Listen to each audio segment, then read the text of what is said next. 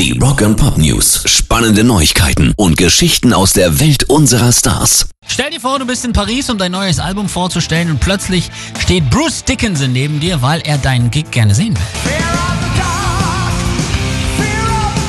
Passiert ist das gerade tatsächlich Till Lindemann, der seine Scheibe F&M dort promotet.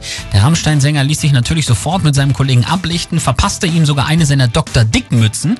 Unter dem Namen führt er ja sein eigenes Kunstlabel mit äh, zuweilen zweifelhaften Artefakten, hauptsächlich eben Dicks Penisse.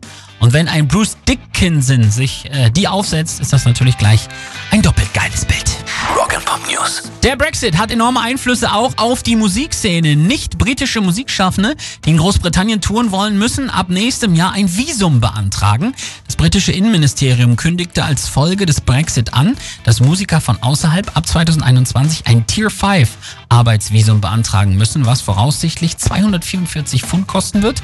Zusätzlich müssen sie nachweisen, dass sie 90 Tage vor Antragstellung rund 1000 britische Pfund auf dem Konto haben, als Nachweis, dass sie genug Geld zur Verfügung haben, um für sich selbst zu sorgen.